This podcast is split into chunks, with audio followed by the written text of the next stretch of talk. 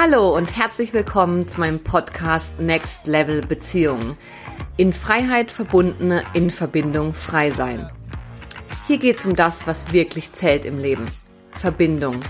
Zu sich selbst, zu anderen und zu allem, was ist. Ich bin Linda Klein und ich freue mich mega, dass du da bist.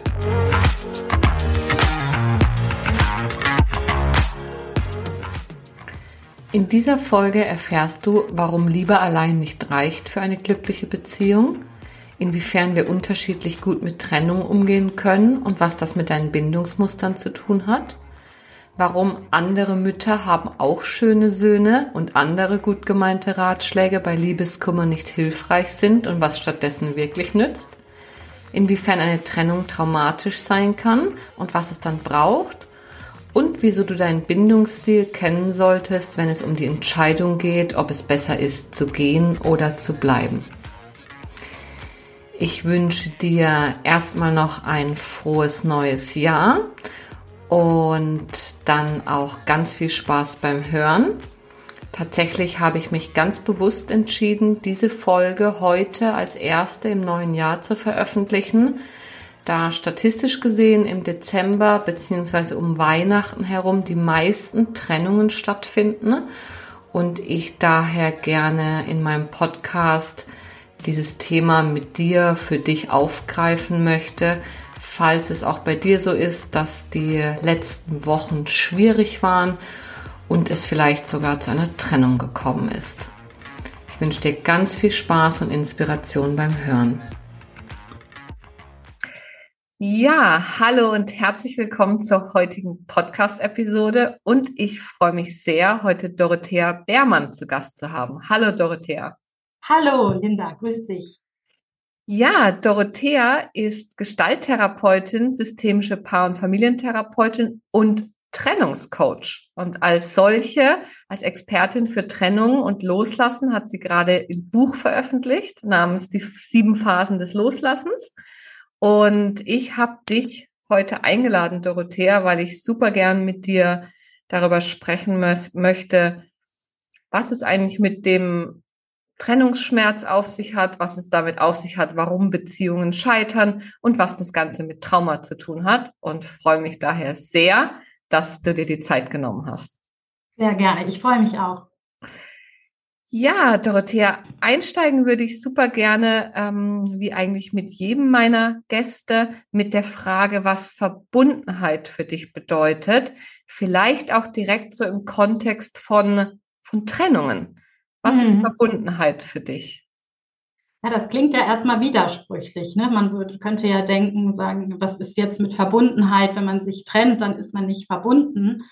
Aber ich glaube, das ist äh, so das Ziel, was ich auch mit dem, mit dem Buch äh, und auch in meinen Coachings erreichen möchte, dass man so diese Verbundenheit zu der anderen Person, mit der man ja, ähm, ja vielleicht nicht so lange zusammen war, aber wo so eine Bedeutung, äh, die Beziehung hatte eine große Bedeutung und ähm, man hat Zeit zusammen verbracht, man hat ähm, wichtige Ereignisse zusammen geteilt, Momente geteilt, dass diese Verbundenheit die mal da war, auch nach der Trennung da ist. Also, dass sie nicht verloren geht im Sinne von, dass man das Gute bewahrt mhm. aus der Beziehung.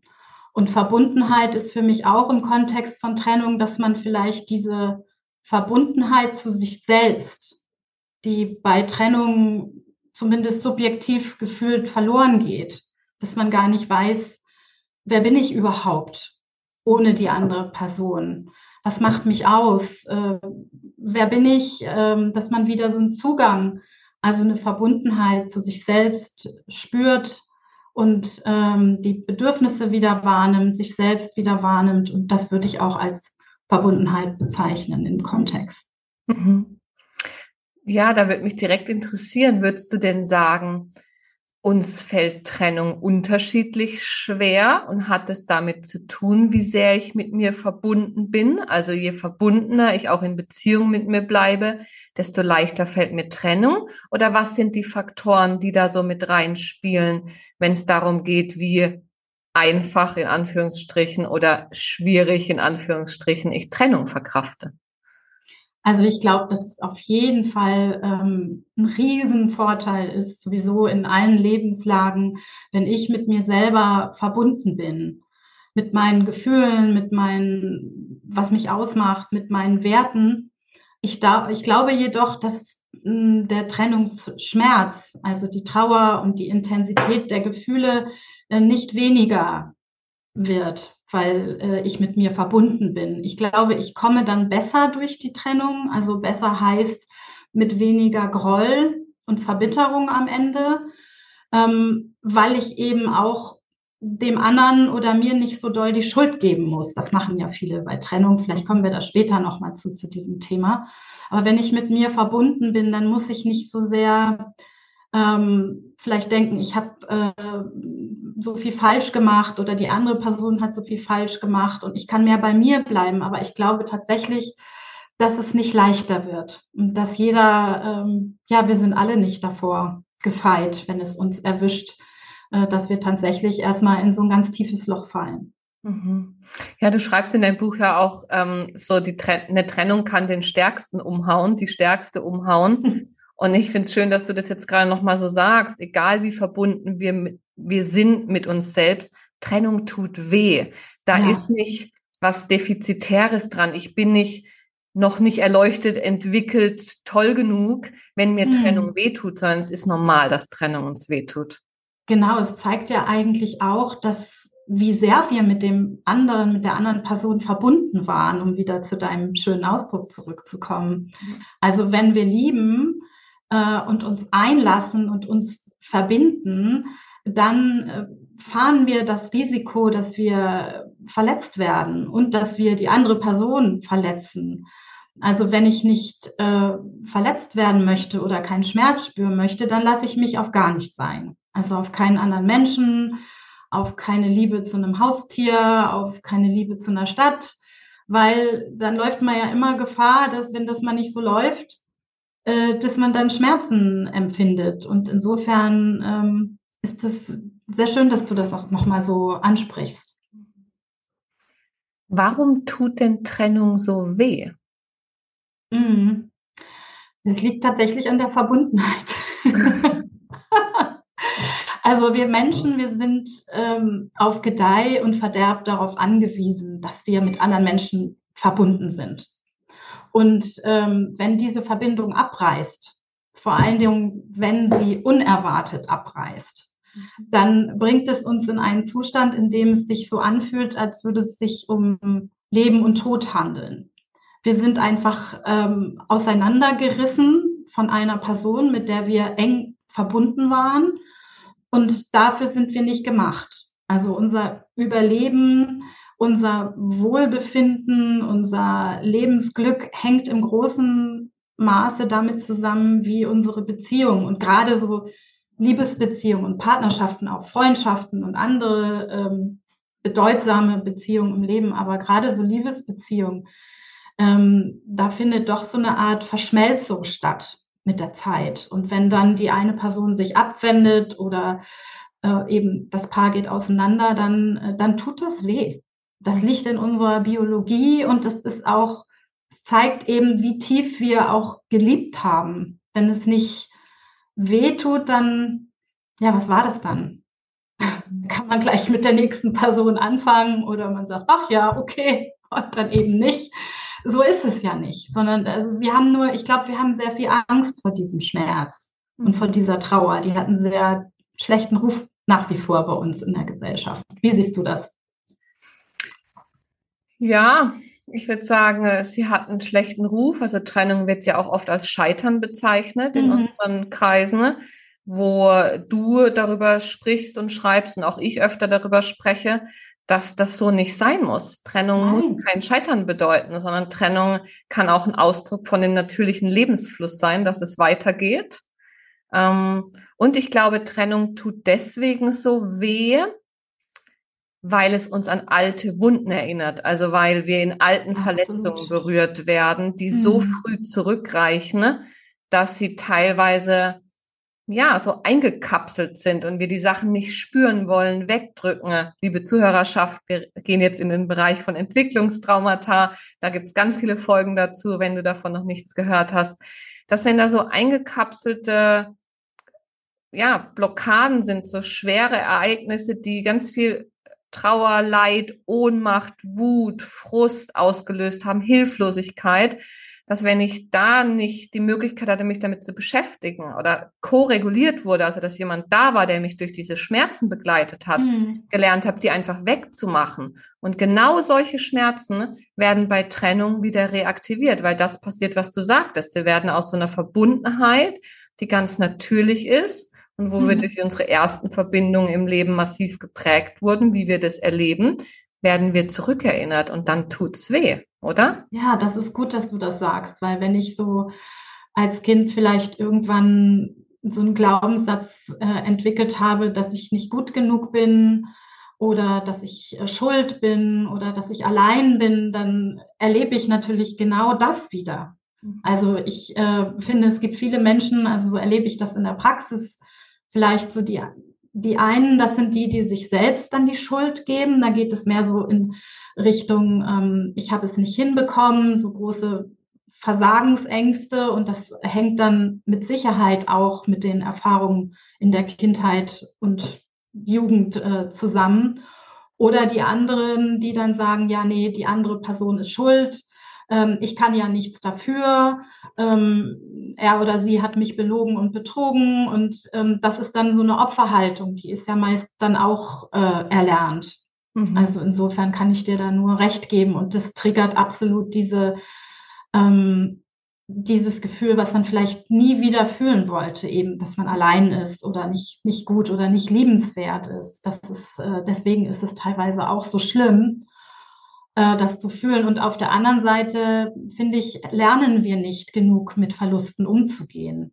Mhm. Also ich finde, da sollte gleich ähm, in der frühkindlichen ähm, Vor- und Ausbildung oder auch natürlich in der Familie ähm, darin unterrichtet werden, Dinge, die das Leben so bringt. So der Hamster liegt plötzlich äh, tot im Käfig oder eine Freundin im Kindergarten will plötzlich nicht mehr mit mir spielen und man kann darüber reden, was dann passiert und dass das auch traurig ist und dann darf man auch mal weinen und dann ist es in Ordnung. Und diese ganzen Verlusterfahrungen, die wir ja ständig, wir müssen uns ja im Leben, wir haben immer Dinge, die uns weiterbringen und die uns äh, ja den Raum weit machen oder neue Möglichkeiten äh, bieten. Und dann gibt es immer wieder Situationen, wo wir uns wieder in uns zurückziehen und wo wir vielleicht Enttäuschung erleben und Frustration erleben. Und ich finde, so eine frühkindliche, ähm, so, so ein Umgang mit Verlust und auch Trauer, es kann ja auch sein, dass mal jemand stirbt in der Familie und wie wird dann damit umgegangen?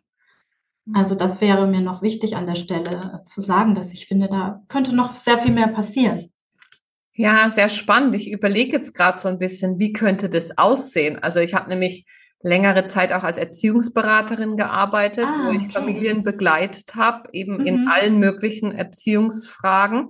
Und da kam öfter mal auch die Frage auf, ja, wie gehen wir damit um? Also teilweise, dass Eltern angerufen haben und Beratung wollten, weil sie sich getrennt haben und nicht wussten, mhm. wie machen wir es jetzt mit den Kindern. Und andererseits aber auch genauso Sachen, ja, der Hamster ist tot, das war für mein Kind total wichtig. Was tue ich jetzt? Oma mhm. ist gestorben, wie mhm. erzähle ich das meinem Kind? Ja. Was würdest du denn sagen, sind so, wenn wir mal so ein bisschen spinnen und sagen, das würde wirklich ähm, etabliert werden und wir würden Kinder da anders schulen, wie könnte das aussehen? Was ist denn wesentlich, eine wesentliche Fähigkeit oder wesentliche Kompetenzen, die geschult werden könnten oder mhm. Dinge, die besprochen werden müssen, damit wir Trennungskompetenz entwickeln? Ah, das ist ein schönes Wort, Trennungskompetenz. Genau. Also ich glaube, dass Kinder ja von Natur aus oder wir bringen ja alle diese natürliche Kompetenz mit Emotionen zu empfinden und Gefühle zu empfinden. Und wenn das der Hamster tot ist, ist vielleicht der, das erste Gefühl kann Trauer sein, kann aber auch Wut sein, kann Schock sein, was ist los? Ähm, ich kapiere es nicht und dann kommt vielleicht äh, gesagt Tränen oder hm, das Kind ist wütend, wie, was ist da passiert, äh, dass äh, diese Gefühle äh, gespiegelt werden, sagen, ach so, du bist traurig, ja, du bist wütend und das ist okay. Und dann nimmt man das Kind in den Arm, dass es gleich Trost äh, erfährt, aber dass es sich so fühlen darf. Mhm. Also das ist, glaube ich, erstmal wichtig, weil das ist ja bei den Kindern, wenn sie in einer Familie aufwachsen, wo Gefühle ähm, geäußert werden, also wo man sie einfach sieht, auch bei den Eltern, ach, Mama ist traurig, weil die hat äh, auch Stress mit ihrer Mutter oder was weiß ich in der Arbeit und die ist mal traurig und weint, das ist ja in Ordnung, aber viele Eltern ja denken, sie müssen ihre Kinder davor beschützen. Also wenn man die Kinder darin bestärkt, das zu fühlen, was sie gerade fühlen, egal was es ist, und sie dann tröstet und dann und da bin ich schon am Ende meines Buches, also fast am Ende. Dann finde ich wichtig, dass dieses, zum Beispiel, wenn wir bei dem Haustier bleiben, dass man dann sagt, okay, man gräbt ein kleines Grab aus, äh, man kann, kann noch einen Abschiedsbrief schreiben und dann vielleicht ein kleines Blümchen draufsetzen und ähm, dass einfach dieses Abschiedsnehmen ganz bewusst passiert und man sagt, du, der Hamster, der wird immer in deinem Herzen bleiben der bleibt Teil der Familie und dann kann man ihn da irgendwo begraben oder eben auch bei Trennung.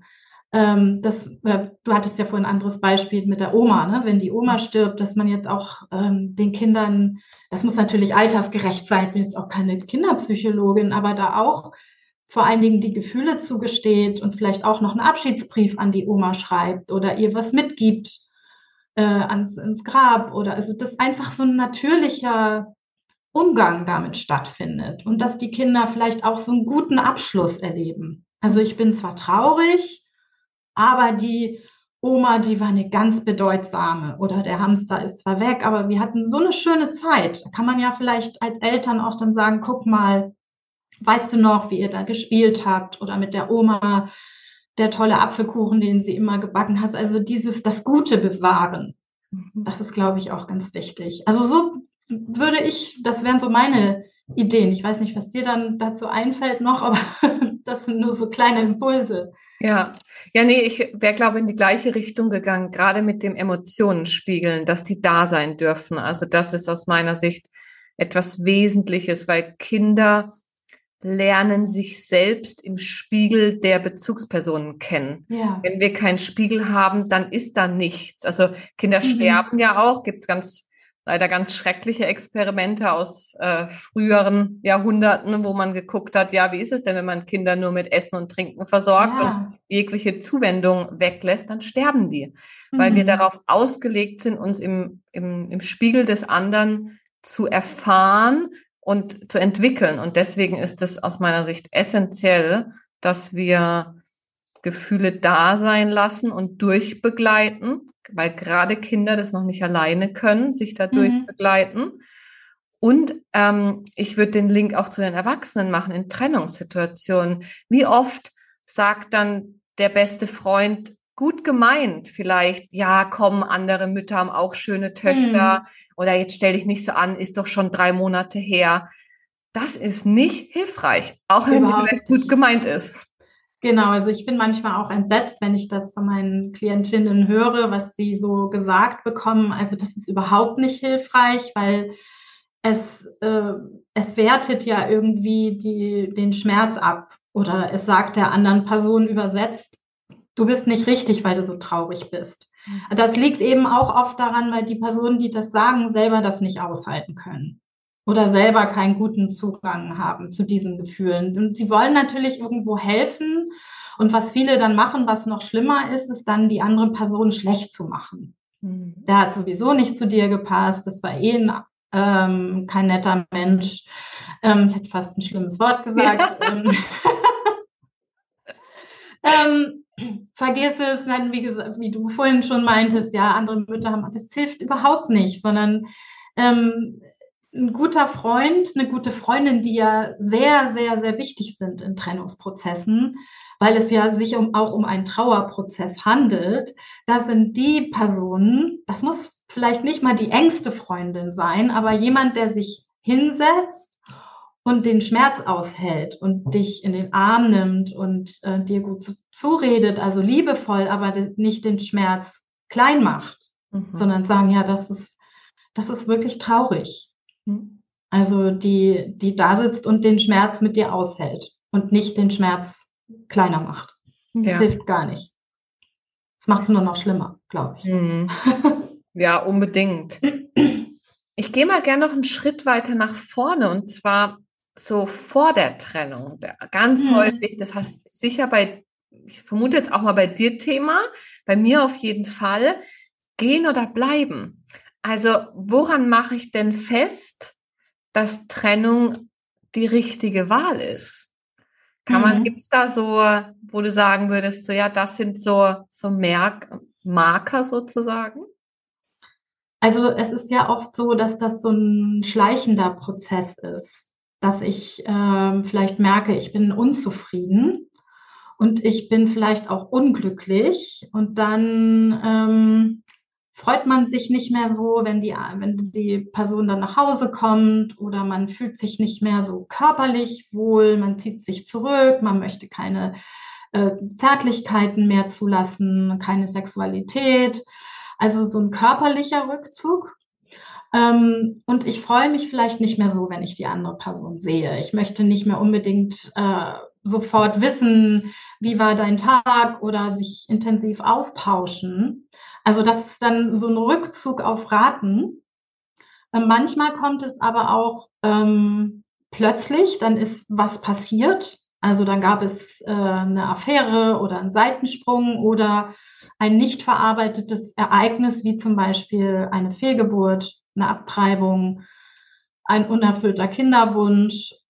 Das sind die Dinge, die in der Beziehung sind. Es kann aber auch Dinge sein, die im Außen liegen. Also ähm, man hat plötzlich den Job verloren, man spricht ja von dieser Midlife-Crisis, man ist nicht mehr glücklich mit sich selbst und irgendwie projiziert man dann diese eigene Unzufriedenheit auf den Partner, die Partnerin und es kann natürlich auch passieren, dass man vom Blitz getroffen wird und lernt jemand anders kennen und ist plötzlich verliebt. Ups. Mhm. Ähm, auch das sind Gründe. Aber die meisten Menschen tun sich damit wahnsinnig schwer, mit diesem äh, Beenden auch gerade einer Beziehung, weil sie wissen, sie tun der anderen Person weh.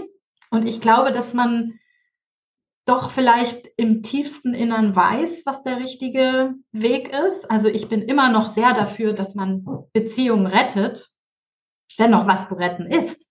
Mhm. Dann wäre es der richtige Weg, ins Gespräch zu gehen über mit der, mit dem Partner, der Partnerin, was fehlt, was man sich wünscht oder sich auch Unterstützung zu holen in Form von Paartherapeuten, Paarcoaches.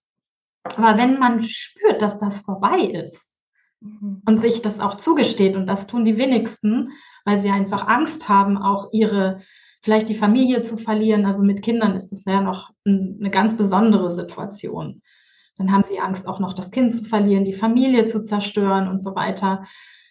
Die Menschen tun sich besonders schwer. Aber ich glaube, dass es so ein Bauchgefühl gibt bei jedem von uns, was eigentlich weiß, was das Richtige ist. Mhm. Und wenn man schon sehr doll über Trennung irgendwie nachdenkt und sich zurückzieht und vielleicht, was für mich auch immer ein sicheres Anzeichen ist, wenn man den Partner, die Partnerin mit jemand anders vergleicht. Mhm. Mit, mit einer Kollegin, mit der man sich viel besser versteht und mit der kann ich total gut reden und die sieht eigentlich auch viel besser aus und die zieht mich auch an und wenn ich mit der zusammen bin, dann kann ich irgendwie ich sein und zu Hause irgendwie nicht mehr. Also der, diese, dieses Vergleichen. Und dann drifte ich so ab Mhm. Und dann sollte man eben, und das ist ja auch mein Appell, wenn ich spüre, das ist vorbei, das erfordert sicher eine Phase der Selbstklärung. Ne? Liegt es an mir? Das kann ja auch ich sein. Plötzlich bin ich mit mir nicht mehr im, im Reinen. Auch das passiert. Ne? Also liegt es an mir, liegt es an der Beziehung, können wir noch was tun? Dann auf zum Retten in die Paartherapie oder ins Gespräch. Und wenn ich wirklich merke, es ist irgendwie, es ist vorbei, dann bitte auch den Entschluss mitteilen und zwar so schnell wie möglich und nicht so lange warten, weil in dem Moment, wo ich sage, hat die andere Person auch die Möglichkeit, sich zu entlieben und sich damit zurechtzufinden. Weil wenn ich es immer mit mir rumschleppe, dann lasse ich ja den anderen, die andere in dem Glauben, ja, vielleicht geht noch was. Mhm. Und das ist irgendwie ja auch nicht das, was man einem geliebten Menschen antut. Die, die Person macht sich Hoffnungen, die klammert vielleicht auch, das ist ja auch was Normales, die nimmt vielleicht schon was wahr, aber die möchte es nicht wahrhaben und klammert. Also dann sollte man die Trennung auch aussprechen und auch vollziehen und nicht so viel Angst haben, weil ich glaube, diese Angst ist kein guter Berater. Mhm. Wo ich jetzt gerade tatsächlich hängen geblieben bin, Dorothea, war, als du mhm. sagtest, wenn man ehrlich mit sich ist, dann gibt es da schon ein Bauchgefühl. Ja. dann habe ich jetzt gerade so reflektiert, wie das bei mir so war. Und mir sind auch mir ist ein Klient auch eingefallen und ich würde an der Stelle gerne nochmal den Aspekt der Bindungsmuster mit reinbringen und der mhm. Prägung, die wir mitbringen. Weil mein erster Impuls wäre gewesen, nee, das stimmt nicht. Ich hatte da ganz lange kein wahres Bauchgefühl, sondern ich war oft, mhm. ich tendiere, ich bin eine derjenigen, die tendiert dazu, zu lange zu bleiben mhm. zu denken, wenn ich mich nur genug anstrenge, dann passt mhm. es noch. Liegt es jetzt an mir oder liegt es an ihm oder an der Beziehung? Dann versuche ich das alles zu analysieren und zu sagen, ja, wenn es an mir liegt, dann muss ich ja bleiben und an mir mhm. arbeiten und lauter so Sachen. Jetzt habe ich gerade eben überlegt und dann glaube ich, dass da Bindungsmuster auch eine ganz große Rolle spielen. Also, dass wir wenn wir eher in der klassischen Bindungstheorie gesprochen eher ängstlich ambivalent gebunden sind, dann ist es, glaube ich, bei denen eher die Frage, ob sie zu lang bleiben. Also ja. so diese, diese Trennungs, den Mut zur Trennung zu unterstützen, unabhängig mhm. davon, woran es jetzt genau liegt, ob an mir oder am anderen oder an der Beziehung. Wenn es nicht stimmt, stimmt's nicht. Sich mhm. da mutiger zu äh, zeigen. Und bei einem eher vermeidenden Bindungsmuster ist meine Erfahrung aus, jetzt eher aus der therapeutischen Praxis oder von Partnern, dass die sich manchmal eher zu schnell trennen und dass ah, da so ein, mhm. so ein Vergleich mit anderen auch ein Ausdruck vom Bindungsmuster sein kann. So, woanders ist das Gras sowieso grüner. Ah, und mhm. jetzt spüre ich gerade die Liebe nicht mehr. Sorry, wenn keine Gefühle da sind, dann, dann muss ich ja gehen. Ja. Also eher, da glaube ich, ist es eher so eine Kompetenz zu entwickeln, mh, mm, zu bleiben und zu gucken, was das mit einem macht. Das stimmt. Das, also. das finde ich ganz, das ist ein ganz, ganz wichtiger Punkt. Also so die, das erste Bindungsmuster, was du da erwähnt hast, das sind die Menschen, die sich eigentlich den Satz innerlich sagen, ich darf nicht gehen. Mhm. Weil das sind so, ja, häufig auch so Loyalitätskonflikte, ähm, von früher. Ich hab, muss gerade an einen Klienten äh, denken, der sich von seiner Frau trennen wollte und es nicht geschafft hat, ihr das äh, zu sagen. Also er war sich eigentlich sicher. Da ging es ja darum, dass er es nicht geschafft hat, ihr zu sagen, weil er der, der jüngere Anteil von ihm gedacht hat, er verlässt seine Mama. Mhm. Und für die musste er ja immer da sein. Mhm. Und da sind also so ganz tiefe Dynamiken in der, im, im Untergrund, die da spielen. Und du hast schon recht, es gibt manche, die, ähm, ich habe ja oft die, die verlassen wurden, in Anführungsstrichen, von, von ihrem Partner im Coaching. Aber ich schüttel manchmal mit dem Kopf, wie diese Trennungen dann abgelaufen sind. Das ist eher dann die zweite ähm, Gruppe, die du da, mhm. bestimmt noch viel, viel mehr, aber die du vorhin genannt hast, ähm, die sich plötzlich in so einem riesigen Befreiungsschlag äh, ja, die alles kaputt äh, stampfen, was da war. Die gehen, haben vielleicht schon jemand Neues und sind absolut unempathisch einer Person gegenüber, mit der sie 20 Jahre zusammen waren oder 25 und mit dem man vielleicht auch mehrere Kinder hat. Ich habe gerade eine Klientin äh, im Kopf, der Mann gegangen ist, wie sie sagt, sie, ich kenne den nicht mehr. Mhm. Der hat sich befreit von heute auf morgen, er hat nicht mit ihr gesprochen, hat nicht versucht, das irgendwie das, was ihn störte, ähm, mit ihr zu, zu bereden. Das weiß sie bis heute nicht. Und sondern er ist einfach gegangen und hat nur mit großen Elefantenstapfen alles, alles kaputt getrampelt. Und das ist natürlich schlimm. Also ich finde immer, es muss noch viel mehr klar werden in unserer Gesellschaft, dass Trennung was Normales ist, dass man deswegen kein schlechter Mensch ist und dass man gehen darf. Dass man gehen darf, wenn man nicht glücklich ist auch wenn Kinder da sind, auch wenn man eine Familie hat, auch wenn man schon ganz lange zusammen ist, mhm. dann darf man gehen. Und diese Erlaubnis, sich zu geben, gerade natürlich je nach familiärem äh, Kontext oder Hintergrund, das ist etwas, wozu ich ermutige. Weil wenn man eine Beziehung retten kann, dann ist es wunderbar. Aber manchmal ist es eben vorbei und dann, dann muss ich gucken, okay, wie, wie mache ich das jetzt? So, dass was Gutes dabei rauskommt. Weil es ist ja niemandem geholfen, wenn man in einer unglücklichen Beziehung bleibt, weder mir selbst noch der anderen Person noch gemeinsamen Kindern. Mhm. Insofern Trennung ist nichts Schlimmes. Es, es ist einfach etwas, was passiert. Mhm. Wir sind ja nicht mehr auf Gedeih und Verderb aufeinander angewiesen finanziell heutzutage. In der Regel arbeiten beide, verdienen Geld. Wir sind zusammen, weil wir ein Soulmate wollen, jemand, mit dem wir uns verstehen, jemand, mit dem wir Spaß haben, jemand, mit dem wir durch dick und dünn gehen, mit dem wir Leidenschaft und Erotik erleben, mit dem wir, auf dem wir uns verlassen können. Und wenn das dann plötzlich oder über längere Zeit hinweg nicht mehr funktioniert, wenn man sich auseinanderentwickelt, wenn man unterschiedliche Ziele hat und nicht mehr gemeinsam in eine Richtung, nämlich die Zukunft guckt, dann ist die Trennung was Normales. Das versuche ich immer zu, zu vermitteln, weil es immer noch in unseren Köpfen ist, dass eben Trennung mit Scheitern verbunden ist, mit Scham, mit Schuld. Und das ist ein Irrtum. Das versuche ich eben zu sagen. Ja, danke, dass du es nochmal so deutlich sagst, weil das ist, können wir gar nicht oft genug sagen, dass wir da wie dir diese Stigmatisierung rausnehmen. Mhm. Und was mir oft begegnet, sind tatsächlich Menschen, die auf dem Weg der persönlichen Entwicklung sind, die sich mhm. der, der Traumaheilung, der Integration von frühen Erfahrungen auch verschrieben haben und dann ganz oft sagen, ja, aber wenn ich wenn ich dieses Trauma auflöse, wenn ich jenes Trauma auflöse, und das sind ja nur die Muster, die da aufeinandertreffen. Und wenn ich nicht ängstlich wäre und er nicht vermeiden, dann könnte das doch alles so schön sein. Und da erinnere ich mich immer gerne an eine für mich ganz prägende Aussage einer meiner Ausbilderinnen, ähm, Ditte Marcher, Bodynamic, Körperpsychotherapie, die sagte, in Beziehungen, du kannst noch so sehr lieben, es ist zehn Prozent die Liebe, aber im Alltag sind es 90 Prozent eure Prägungen. Das, wie ihr, wie ihr, wie ihr einfach seid, aufgrund von früheren Erfahrungen, was aufeinander trifft.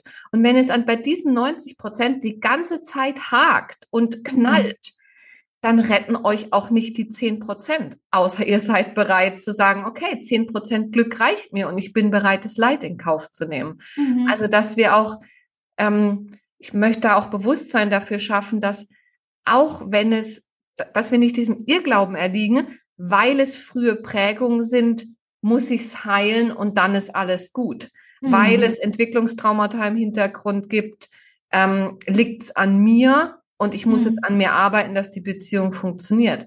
Das kann natürlich wesentlich sein, dass wir bei uns hinschauen und gucken, gerade wenn es die Dinge immer wieder passieren, was ist da los? Warum passiert uns das immer wieder? Aber es als Ausrede zu benutzen, und ich sage das so offen, weil ich das auch schon so gemacht habe, um zu bleiben, da wo mhm. es weh tut und wo mir nicht gut tut, da ist dann keinem geholfen.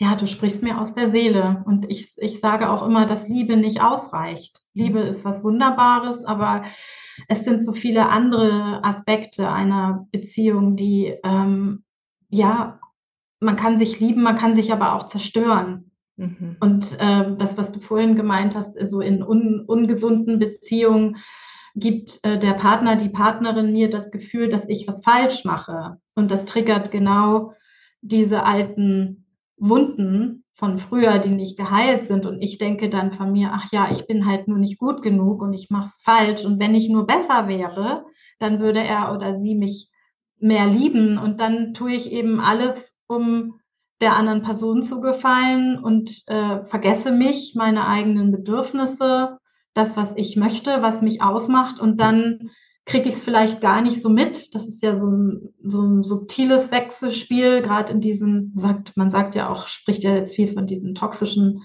äh, Beziehungen, dass, ähm, dass man in so eine Person, in so eine Position gerät, wo ich mich selber verliere. Mhm.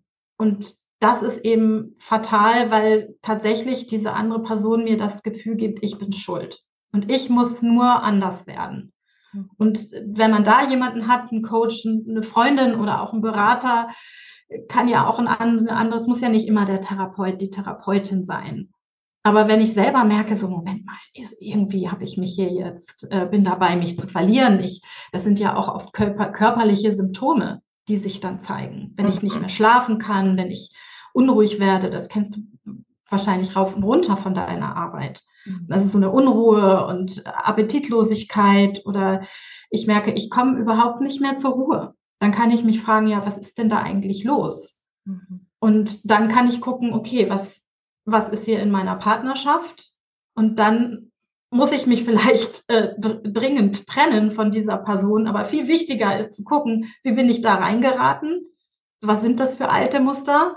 Und ich finde, Trennung ist eine wunderbare Gelegenheit für all die, die Traumata in ihrer Vergangenheit erlebt haben. Das sind ja sehr, sehr viele von uns.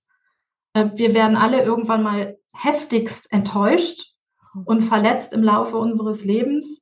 Und ich finde dann so eine Trennung, es ist immer mit Schmerz und Trauer verbunden und auch mit anderen Gefühlen, die wir als negativ bewerten. Aber sie sind so eine Wahnsinnsmöglichkeit, sich daraus zu katapultieren und sagen, Moment, was lebe ich hier eigentlich weiter? Welches Muster wiederholt sich? Mit wem habe ich es eigentlich zu tun?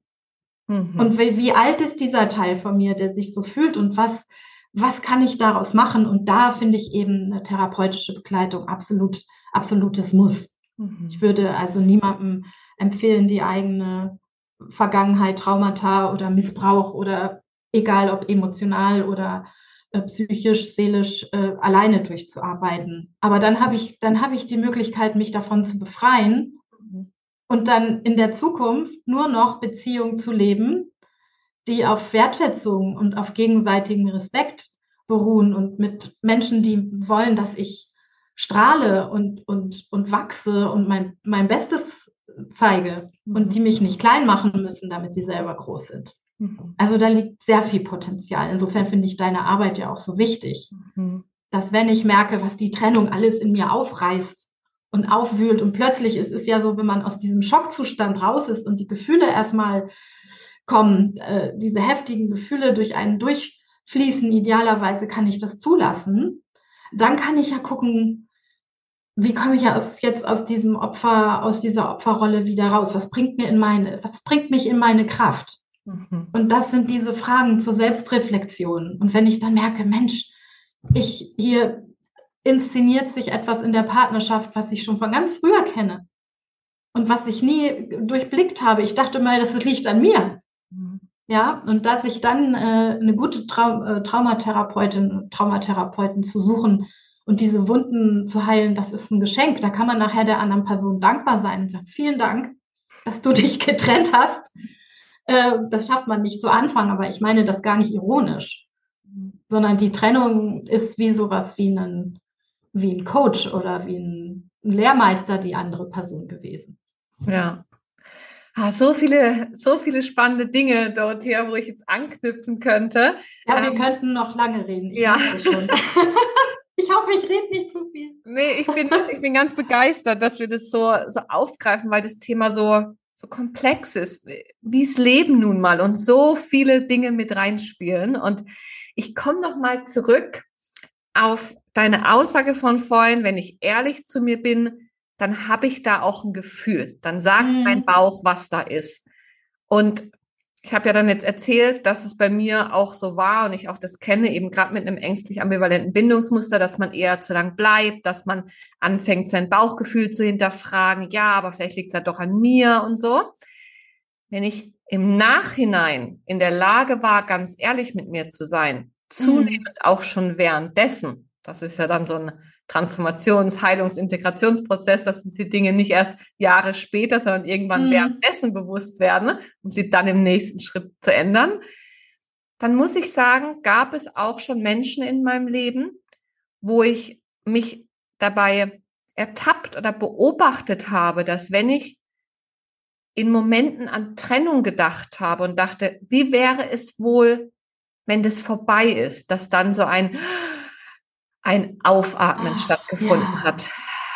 Das ist eine ganz tolle Intervention, die du da sagst, dass wenn sich jemand jetzt von deinen Hörerinnen, von deinen Hörern fragt, soll ich mich trennen, sich mal zu erlauben, dieser Vorstellung mal Raum zu geben, wie wäre es denn? Und wenn ich dann spüre, es ist so ein, so ein Gefühl der Erleichterung und der Befreiung. Naja, da bin ich ja schon ganz schön nah dran an meinem Bauchgefühl, oder? Ja, ja, genau. Also von dem her, so meine mhm. erste Reaktion war, nein, das habe ich ja gar nicht wirklich gespürt. Und wenn ich dann nochmal nachdenke, dann merke ich, dann nee, nee. wenn ich ehrlich mit mir bin und wenn ich auch lerne oder gelernt habe, hat auch mit frühen Prägungen zu tun, mein Bauchgefühl zu hören und darauf zu vertrauen, statt es wegzureden, dann gab es dieses, diese innere Weisheit, die mhm. mir gesagt hat, in welche Richtung es gehen sollte. Ja, und ich glaube, das hat jeder Mensch einfach angeboren von Anfang an. Und wenn das geht auch nie ganz verloren. Also man kann, äh, glaube ich, einiges äh, verlieren auf dem Weg äh, durch schlechte Erfahrungen und die schlechten, ungünstige Beziehungen. Aber letzten Endes, ich glaube, dass wir diesen Zugang nur wieder freischaufeln müssen mhm. und wirklich spüren. Also gerade bei Trennung, ich glaube, das hat auch nichts mit damit zu tun, ob sich jemand gut entscheiden kann oder nicht. Das erlebe ich. Also das, äh, ich habe Menschen im Coaching, das sind Superentscheider. Das sind Führungskräfte, das, die arbeiten äh, am 30, 40, 50 Mitarbeiter, die, die, die entscheiden sich jeden Tag 100 Mal.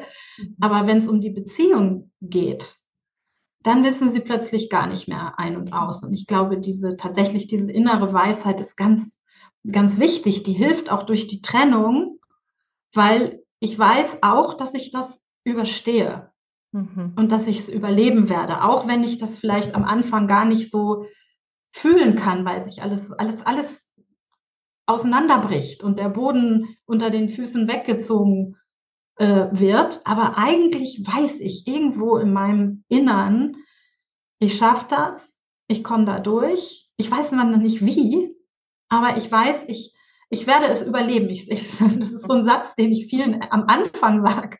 Ich sage, du wirst am nächsten Tag merken, du lebst noch. Mhm. Und du bist zwar wahnsinnig traurig oder wütend oder hilflos, verzweifelt, aber du lebst noch. Und am nächsten und übernächsten Tag auch. Mhm. Und diese innere Weisheit, dass ähm, alles wieder gut wird, klingt so ein bisschen abgedroschen. Aber dass ich da durchkomme, wenn das dein, dein Leitfaden ist, dann, komm, dann kommst du auch besser durch die Trennung. Mhm. Dann kannst du nachher mehr das, ähm, ja, dich schneller wieder dem, dem Leben zuwenden, der Zukunft zuwenden. Und dann diskutierst du nicht so viel, ähm, was wer wem wann wie wo angetan hat, sondern dann kommst du eher so, wenn du diese innere Weisheit hast, es wird wieder gut werden. Es gibt für mich eine gute Zukunft, eine schöne Zukunft. Ich werde wieder lieben ich werde vielleicht wieder enttäuscht, hoffentlich nicht so doll wie diesmal, mhm. aber dann komme ich da besser ähm, durch. Mhm. Schöne, schöner Gedanke auch nochmal von dir. Danke dafür.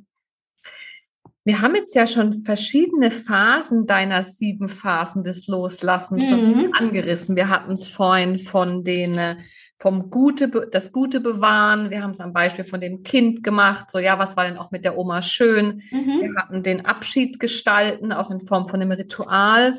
Und jetzt gerade eben, wir haben auch schon über den Umgang mit negativen Emotionen so ein bisschen gesprochen, dass die uns halt oft auch an so früheste Emotionen erinnern oder andocken und dadurch wird es sehr schmerzhaft und herausfordernd. Aber gerade eben hast du ja auch so ein bisschen die erste Phase angesprochen. Du nennst es in deinem Buch den Schock der Trennung überwinden. Ja. Also da, wo du zu Recht deinen Klienten sagst, du wirst es überleben. Weil in dem Moment sind wir in einem da frage ich dich gleich mal noch, aber ich würde sagen, in einem, wenn wir es mal Schockzustand nennen, ja. da sind unsere Überlebensmechanismen angekickt. Überlebensmechanismen heißt Kampf, Flucht, Erstarren, Todstellen. Richtig. Und wenn wir mal die grobe Aufteilung nehmen, mhm. und da ist die Aussage sehr wahr, dass man sagt, du wirst es überleben, weil in dem Moment kann es sich anfühlen, als würde es um Leben und Tod gehen, als würde ich mhm. innerlich zerreißen.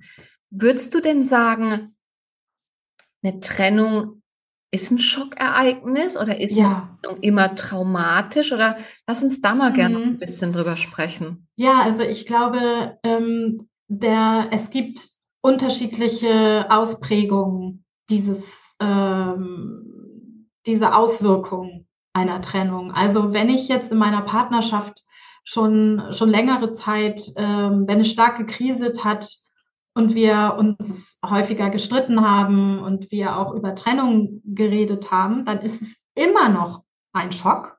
Auch wenn das, das, das vergessen viele, dass das dann trotzdem immer noch ein Schock ist. Weil meistens einer von beiden spricht es aus. Der mhm. eine denkt es vielleicht, der andere spricht es aus. Was auch oft passiert, ich verhalte mich so schlecht, dass ich hoffe, die andere Person macht Schluss, damit ich nicht die Böse sein muss. Aber wenn die Trennung ausgesprochen wird, ist es immer wie so ein Schock. Oh Gott, äh, was soll jetzt werden? Wenn ich, wie gesagt, wie in meinem jetzt, in dem Beispiel eben, dann bin ich so ein bisschen mehr darauf vorbereitet, dann trifft mich der Schock nicht so hart. Mhm. Am schlimmsten ist der Schock, ist, wenn ich die Trennung nicht vorhergesehen habe, wenn es vielleicht nicht gut läuft und man sich auch streitet, aber irgendwie denkt man, es wird schon wieder und die andere Person sich trennt von heute auf morgen, geht und ich sage mal, noch eine Schippe drauf ist, die hat schon jemand anders.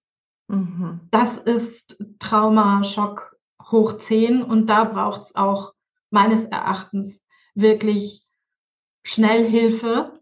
Ich werde immer gefragt, was für Hilfe. Ich sage Hilfe auf jeden Fall erstmal jemanden holen zu sich, eine Freundin, Familienmitglied, nicht alleine sein, sich eventuell auch äh, zum Hausarzt begeben, wenn ich merke, ich kann wochenlang nicht mehr schlafen, nicht mehr essen.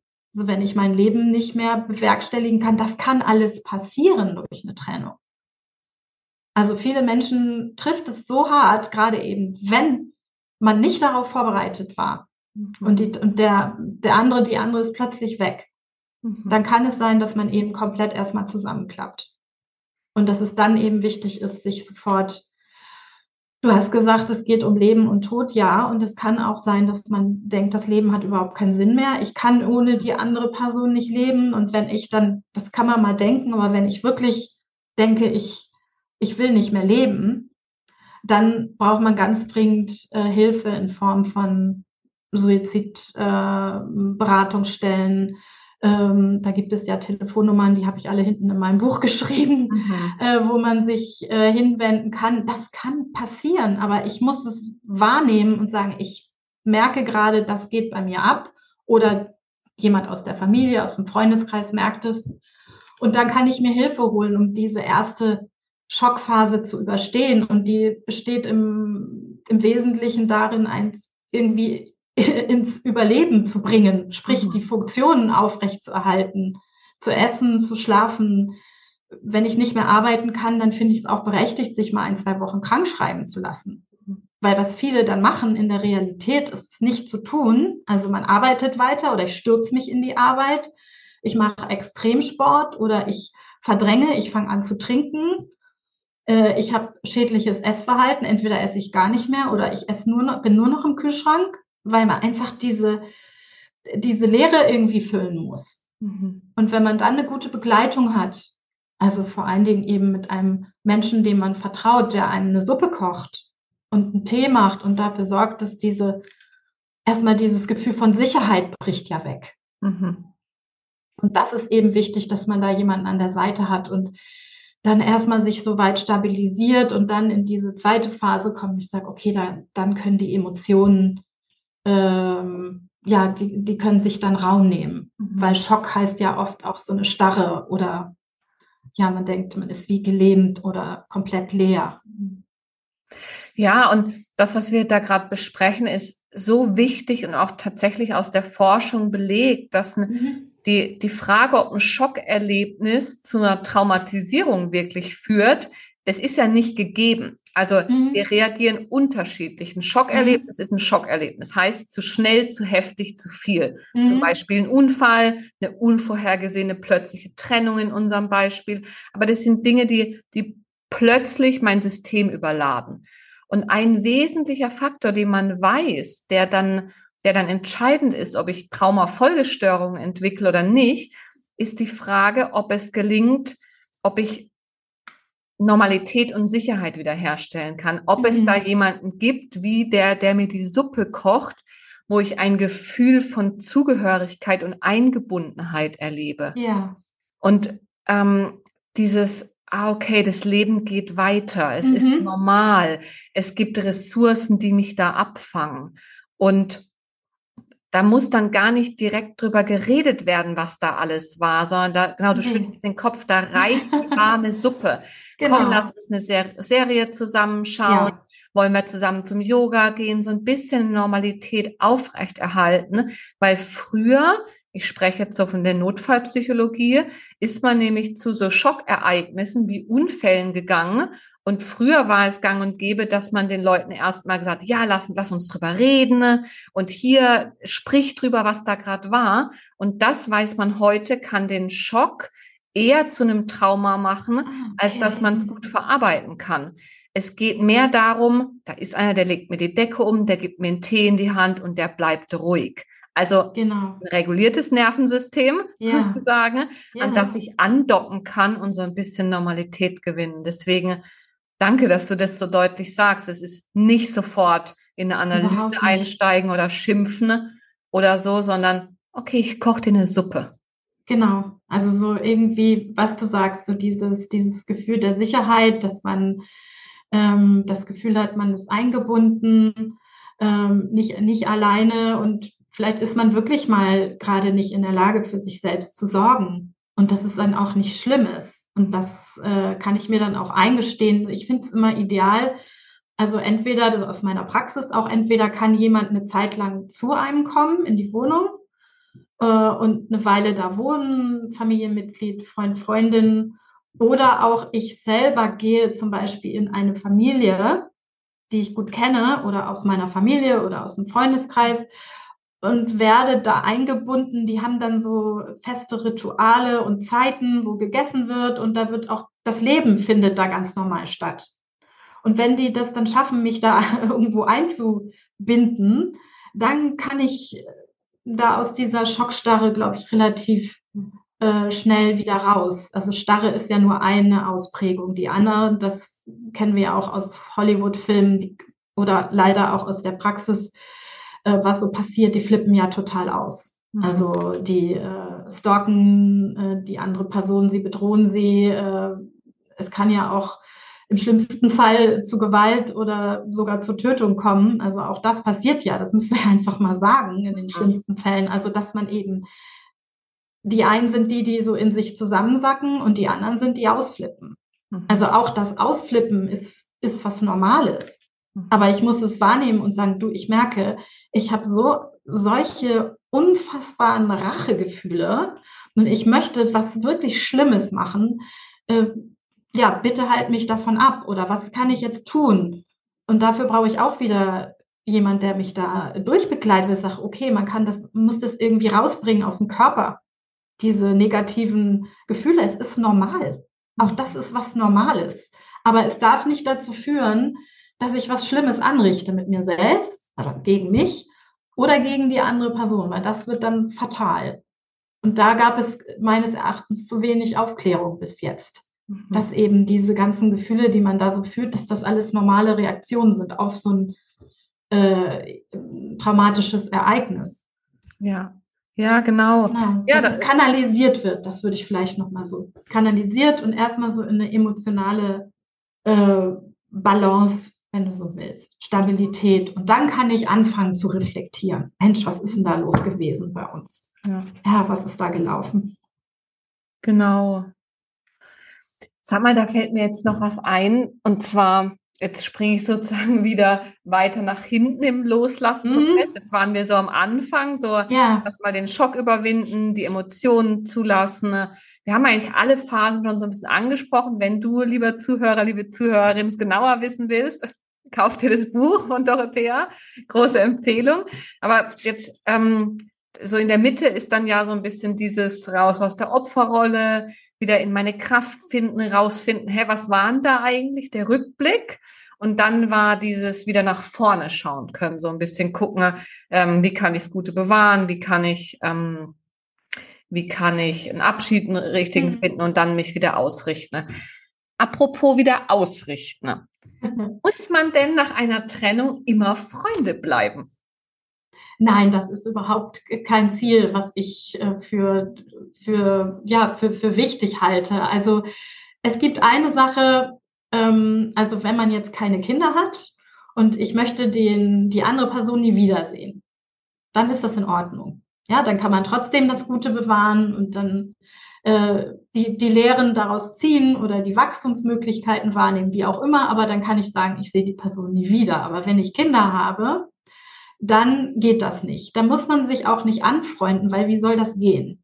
Mhm. Man ist getrennt, da gibt es Verletzungen, da gibt es Kränkungen.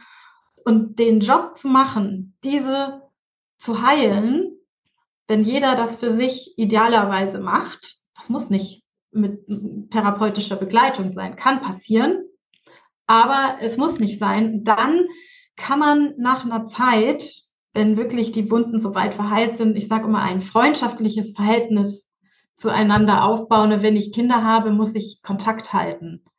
Also wenn ich die andere Person nie wiedersehen will, weil wir haben keine Kinder, dann würde ich sagen, äh, alles, alles äh, abschalten, alle Handys, alles blockieren, damit man erstmal äh, wegkommt von der anderen Person. Aber wenn ich Kinder habe, dann muss ich mich austauschen. Da muss man sich absprechen. Dann gibt es immer wieder ähm, Möglichkeiten des, oder man muss Kontakt halten, eben über diese Absprachen. Und da ist wirklich nach einer Zeit so ein, wie gesagt, freundschaftliches Verhältnis in dem Sinne, als dass man sich vertraut, dass man vielleicht gibt es unterschiedliche Handhabe in der Erziehung von den Kindern und wie die Dinge laufen, aber dass man sich irgendwie aufeinander verlässt. Mhm. Dass man weiß, okay, die andere Person arbeitet nicht gegen mich, vor allen Dingen nicht gegen das, äh, gegen, äh, man, man nutzt nicht die Verletzung gegen das, äh, gegen die Partnerin, gegen den Partner über das Kind. Weil das ist ja leider auch Realität, dass äh, Eltern das machen Vielleicht ist es ihnen gar nicht bewusst. Also man versucht, das Kind auf seine Seite zu ziehen. Die Kinder merken ja sofort, okay, der Mama geht's nicht gut, weil der Papa hat eine neue Freundin. Und schon solidarisieren sich mit dem einen und wenden sich ab. Und das gibt wirklich sehr, sehr, sehr schwere psychische und auch physische Folgen für das Kind. Also damit man wirklich ähm, dieses Verhältnis, ich ver vergleiche das immer nachher wie mit einer guten Geschäftsbeziehung. Also das ist eigentlich eher so die Ebene, die man so hat. Man hat einen Geschäftspartner und der ist ganz wichtig und auf den ist man angewiesen. Und insofern muss man eben diese Emotionalität dann rausnehmen, soweit es geht, ähm, um nachher so ein, eine Basis zu haben, wo man sich respektvoll und wertschätzend begegnet. Mhm. Das passiert leider ganz oft nicht. Aber insofern würde ich sagen, es gibt ja bei mir in der Familie ist es auch so. Also mein Mann und ich, wir sind gut befreundet mit seiner Ex-Frau und ihrem neuen Mann. Wir feiern Weihnachten zusammen mit den Kindern ähm, meines Mannes aus erster Ehe und wir sind schon so Freunde. Also ich weiß, ich kann mich auf die verlassen. Ich glaube auch umgekehrt. Das ist aber gewachsen über mhm. Jahre hinweg, wo wir es auch schwierig hatten. Wir haben dann ja Patchwork gelebt. Also es gibt, ich würde mal sagen, wenn beide Partner wieder glücklich neu liiert sind und die Wunden gut verheilt, dann geht das. Mhm. Aber das ist eigentlich nicht das vorrangige Ziel und das ist auch nicht die Realität. Also das, was ich oft erlebe, ist eben, man ist froh, wenn man sich nicht sieht, aber der Umgang mit den Kindern ist halt da und insofern äh, versucht man einfach so, so eine Beziehung aufzubauen, dass das, das vor allen Dingen das Kindeswohl nicht gefährdet ist und man zusammen zum Beispiel, das habe ich als Kind, die eben auch äh, Scheidungskind ist, nie erleben dürfen. Beide Eltern gehen zur Ballettvorstellung, beide Eltern gehen zur Abitursfeier, beide Eltern kommen zur Hochzeit, vielleicht mit neuen Partnern, so dass das möglich ist. Und das finde ich viel wichtiger als Freundschaft. Ja, danke, dass du das nochmal so ansprichst, weil ich glaube, dass das wesentlich ist. Auch aus Brille, wenn ich die Brille wieder der Entwicklungstraumata aufsetze, dann lernen wir unsere, unsere Blueprints, das, was wir lernen, was Beziehung funktioniert, lernen wir nicht nur aus der Beziehung von uns als Kind zu unseren Eltern, mhm. sondern wir lernen es auch am Vorbild der Eltern. Wie gehen meine genau. Eltern ja. miteinander um?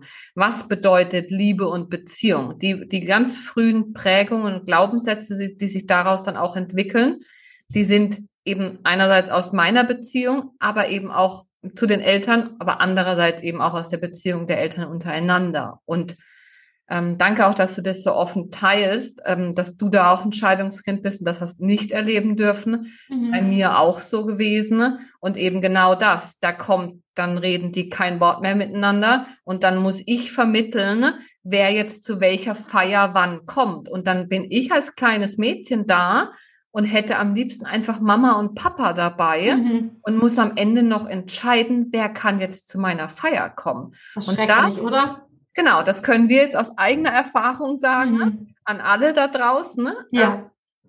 Das ist nicht schön. Und das nee. ist die Basis für, für Verletzungen, die vermutlich noch nachwirken werden in der Zukunft. Also genau. wann immer möglich anders machen. Sag, ist das auch ein Grund? So gegen Ende möchte ich das jetzt doch noch fragen, Dorothea. Ist das ein Grund, warum du Trennungscoach geworden bist? Oder wie kommt es dazu, dass du eigentlich als Paartherapeutin dann sagst, ich komme nicht dafür, dass wir zusammenbleiben können, setze ich mich ein, sondern dass wir uns gut trennen? Ja, das, äh, das Leben hat es da irgendwie, hat anderes mit mir vorgehabt, weil ich war ja eben Paartherapeutin geworden, nachdem ich beruflich ein paar Jahre was anderes gemacht habe. Irgendwann wusste ich, ich wollte Paartherapeutin werden, weil ich eben Beziehungen retten wollte. Und zwar alle. Und vor allen Dingen die, die Kinder hatten, damit sie das nicht erleben müssen, was ich erlebt habe. Und dann habe ich eben äh, mich ausbilden lassen als, als Paartherapeutin und äh, war so wahnsinnig enthusiastisch und in der Stadt, in der ich damals gelebt habe, in Regensburg, gab es auch ein Netz für Paare. Das waren lauter Paartherapeuten, die haben viele Veranstaltungen gemacht für, für Paare, für Familien. Ich war im, im siebten Paartherapeutenhimmel. Und dann kamen zu mir nur Paare in die Praxis, wo ich gedacht habe, was ist mit denen denn los? Habe meinen ganzen Werkzeugkoffer ausgepackt. Und äh, die wollten sich eigentlich lieber trennen oder einer war schon irgendwie innerlich gegangen. Und ähm, als das dann immer mehr wurde und ich dann im Vorstand für ein Netz für Paare war und das beerdigen musste, weil das, ich musste es quasi auflösen, da habe ich gedacht, also irgendwie habe ich mich, glaube ich, äh, muss ich mich anders orientieren und dachte, ja, dein Weg ist die Trennung, mhm. weil das kennst du von früher. Ähm, ich habe es in meiner eigenen Beziehung mit meinem Mann, der ja geschieden äh, ist und zwei Kinder hat, erlebt. Und die Paare, die zu mir kommen, die wollen eigentlich nur wissen, wie machen wir das denn jetzt mit der guten Trennung? Und so bin ich dazu gekommen. Also nicht gewollt, aber letzten Endes bin ich froh, weil ich glaube, dass es viel zu wenig Beratung gibt, eben für, für Trennen, äh, viel zu wenig niedrigschwelliges Angebot, wo man sich wenden kann an, an, eine, an Beratungsstellen, an Coaches. Und insofern habe ich mich da äh, spezialisiert darauf. So kam das. Naja, ja, danke auch noch dafür fürs Teilen, weil das, du sprichst da was ähm, total Wichtiges an, dass paartherapeutische Techniken, Methoden und Toolkoffer häufig eben darauf ausgelegt sind, wie man das Ganze, die Verbundenheit wieder fördert. Genau. Statt dass man ähm, die Methoden oder Techniken oder auch die Begleitung anbieten kann, dass sowas auch gut auseinandergehen kann. Und wie wir beide wissen, vermutlich Trennung hin oder her wäre es schöner gewesen, hätten unsere Eltern sich noch austauschen können und wäre das Ganze ähm, harmonischer abgelaufen, weil zusammenbleiben ist nicht immer besser fürs Kind. Ähm, genau. Und trennen ist nicht immer schlechter. Es kommt auf die Art und Weise an, wie wir da uns drin verhalten. Das hast du sehr schön gesagt. Ja. Ja, Dorothea, wir kommen so langsam zum Ende, auch wenn ja. wir beide noch ewig quatschen könnten. Ne? Ist irgendwas dabei, wo du sagst, das haben wir jetzt noch gar nicht ähm, angesprochen, was dir noch wichtig ist mitzugeben, wenn wir uns so im Bereich von Trennung, Loslassen und Trauma bewegen? Ja, also ich glaube, dass in unserer Gesellschaft noch mehr ankommen muss, dass Trennung was Normales ist, also dass es mehr Unterstützungsstrukturen gibt, also einmal Beratungsangebot für Trennende, dann aber auch ähm, für Alleinerziehende, sag ich jetzt mal, wenn der Vater, die Mutter ähm, weiter weg wohnt, dass es mehr ähm, Möglichkeiten gibt, dann Kinder zu betreuen, dass das dann nicht nur bei einer Person hängt. Das erlebe ich auch oft dass es also ein Auffangen von äh, getrennten Familien sind, vor allen Dingen in der Phase, bis sie sich wieder neu gefunden haben. Es kann ja viel Wunderbares entstehen, auch nach einer Trennung mit einer neuen Partnerin, Partner, mit, wieder mit Kindern, mit Patchwork, ohne, aber so, dass es ein breiteres Netz gibt, dass Trende aufgefangen werden und dass es eben dieses Dagegenreden, dass man diese ganze verbrannte Erde und vor allen Dingen Rosenkriege vermeidet. Ich glaube, da fehlt noch Unterstützung, also auch in unseren Köpfen, dass wir das als ähm, ja, dass wir das eben nicht mehr so als, als äh, Scheitern stigmatisieren, sondern etwas, was, was passiert.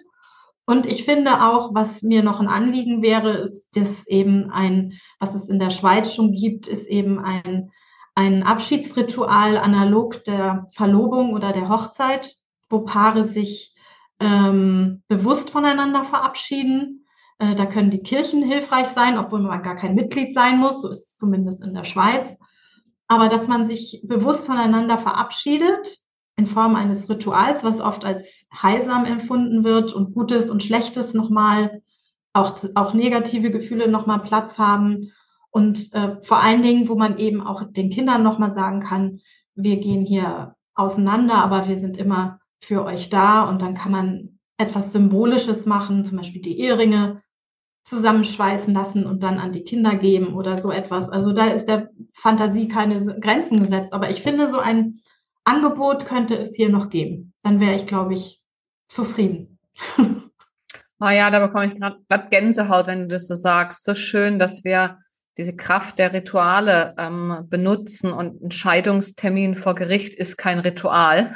Überhaupt nicht. Sondern das ist eine formale Sache und dass es da ähm, Möglichkeiten gibt und vielleicht auch Unterstützungsangebote ähm, mhm. wachsen können. Jetzt inspiriert durch unser Gespräch, dass sowas mehr in die Köpfe der äh, unserer Gesellschaft kommt und dass sowas normaler wird, weil Trennungen sind normal, sie sind unser Normal und dass wir damit einen möglichst guten Umgang finden. Von dem her herzlichen Dank, liebe Dorothea, für deine Zeit. Und Danke dir befruchtet, befruchtend haben austauschen können. Und ja, ich ähm, werde all deine Kontaktdaten verlinken unter dem Podcast. Das heißt, wenn du, lieber Zuhörer, liebe Zuhörerin, interessiert bist an Dorotheas Arbeit, auch an ihrem Buch, dann melde dich unbedingt, schau nach, ähm, klick auf die Links, dann landest du direkt bei Dorothea. Genau. Dann danke ich dir von Herzen und freue mich sehr, dass wir beide verbunden miteinander, miteinander sind und da unsere Vision und Mission in dieser Welt sich so schön ergänzen können. Vielen Dank. Ja, ich danke dir, liebe Linda, für dieses wunderbare Gespräch. Vielen Dank. Tschüss. Tschüss. Ja, das war mein Gespräch mit Dorothea Bermann und ich hoffe natürlich, du hast wie immer ganz viel für dich mitnehmen können. Und wenn du merkst, dass es Zeit für dich ist, eine persönliche Begleitung in Betracht zu ziehen, dann lade ich dich herzlich ein, dich bei mir zu melden und wir schauen, wie ich dich auf deinem Weg unterstützen kann. Findest ein Kontaktformular bzw. eine Seite, um direkt ein Erstgespräch zu buchen, auf meiner Homepage unter www.linda-klein.com. Bis zum nächsten Mal. Ciao, ciao.